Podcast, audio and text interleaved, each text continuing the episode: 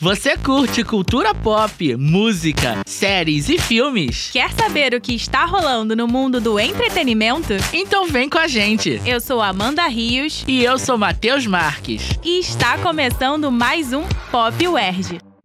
Dominic Toretto, você vai aprender o que é medo. Bum! Rápidos como Dominique Toretto, nós já assistimos ao décimo filme da franquia Velozes e Furiosos. A saga, que começou em 2001, continua fazendo muito sucesso e somando fãs a cada novo longa lançado. É isso aí, Matheus. Em Velozes e Furiosos 10, Dominique Toretto, interpretado pelo veterano Vin Diesel e sua família, enfrentam um oponente ainda mais perigoso que Cypher, vilão dos últimos filmes.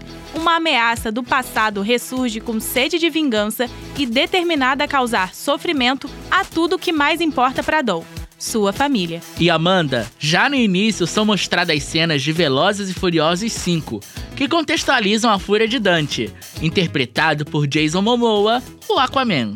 Sim, eu achei esse flashback muito bem colocado. Adicionaram cenas para incluir Dante na história e combinou perfeitamente. E olha, a atuação do Jason Momoa como Dante ficou impecável. O vilão carismático e cruel me conquistou ao ponto de fazer com que eu torcesse por ele em alguns momentos do filme. Verdade, ele me impressionou muito também. Nas atuações anteriores, ele parecia interpretar sempre o mesmo personagem, mas nesse ele tá diferente. Agora eu acho que ele pode fazer papéis mais versáteis daqui pra frente. Mas Matheus, quem não me surpreendeu foi o Vin Diesel, né? Ele tá sempre igual, atuando da mesma maneira, parece sempre interpretar o mesmo papel, que é ele mesmo. E olha, Amanda, em contrapartida à atuação do Vin Diesel, nós temos também o Léo Abelo, que faz o Pequeno B, que é o filho do Toreto, que me surpreendeu muito na atuação apesar da pouca idade. Esse eu gostei também. Adorei esse menino. Achei carismático e muito fofinho.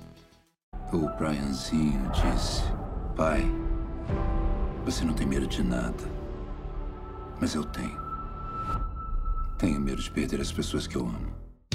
Mas Amanda, me conta, você que já assistiu a saga inteira, o que achou desse filme? Bom, Matheus, te confesso que cheguei ao cinema um pouco sem esperança. O último não me agradou tanto assim. No anterior, achei que o diretor foi literalmente longe demais com a licença poética e mandou um carro pro espaço, tal qual Elon Musk, né? Depois disso, eu achei que nada mais iria me surpreender, mas só pra me contrariar, várias cenas me deixaram chocado e quase me fizeram pular da poltrona do cinema. Isso, Matheus. Nesse, o filme me cativou desde o início. Já nas primeiras cenas, é possível perceber o tom nostálgico que pretendem trazer, com muito sentimentalismo, a família reunida num churrasco no quintal e frases de efeito melodramáticas. Mas calma, gente. O drama dura pouco. O décimo filme segue a receita já utilizada nos anteriores, mas que sempre funciona muito bem. Não deixou a desejar em explosões, perseguição, carros tunados e, é claro, muito alívio cômico. Velozes e Furiosos se mostra cada vez mais lucrativo,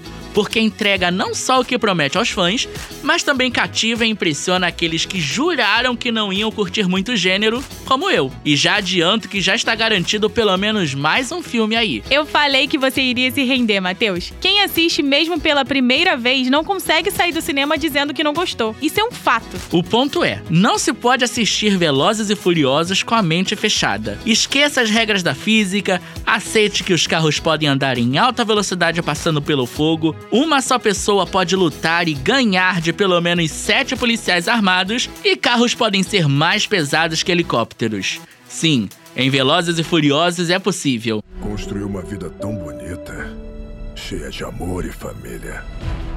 Eu não tive essa chance. Você tirou isso de mim.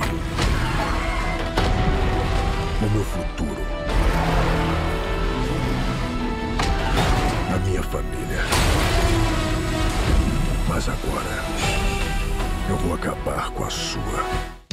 Velozes e Furiosos 10 não é um filme que te promete um roteiro complexo ou ricos diálogos. A proposta é te entreter e divertir com efeitos especiais e atores populares. E por falar em efeitos especiais, achei que foram impressionantes. E você, Matheus? Estão incríveis mesmo. Além dos efeitos práticos que agregam qualidade e excelência às cenas de ação, Velozes e Furiosos 10 também utiliza bastante do recurso da tela verde, o chroma key. Os cenários também estão muito realistas. Você passeia tranquilamente de Los Angeles às catacumbas de Roma, do Brasil a Londres e de Portugal à Antártica. Mais ou menos, né, Amanda? aquela ponte aleatória no meio da zona sul do Rio de Janeiro, mas você percebeu alguma diferença significativa desse último filme para os anteriores? Olha, apesar de terem mudado o diretor aos 45 do segundo tempo, a diferença mais significativa que eu percebi foi a escolha da direção por dar certo destaque às cenas sentimentais, mas sem estendê-las demais ao longo da trama. O Justin Lin foi quem deixou o cargo por diferenças criativas, e quem assumiu seu lugar foi o francês Louis Leterrier. Esse não é o mesmo diretor da série Lupin da Netflix? Ele mesmo. Além de Lupin, ele também dirigiu Truque de Mestre,